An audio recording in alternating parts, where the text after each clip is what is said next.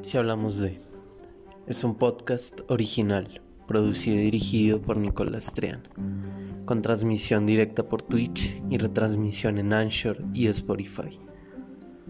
En el sabor darán temas que poco llegan a conversarse en la cotidianidad, o incluso son llamados tabú, pero que para quienes conviven con ellos en su realidad, traen consigo retos a nivel personal, emocional y social.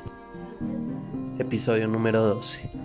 En esta oportunidad, Natalie Díaz expone su historia personal para, partiendo de ella, hacer un análisis sobre nuestra sociedad y los estereotipos de belleza que nos impone. Un asunto que afecta tanto a hombres como mujeres. Bienvenidos a otro episodio de Y si hablamos de un espacio para hablar desde lo más íntimo de temas olvidados, pero que nos atañen a todos de un modo u otro.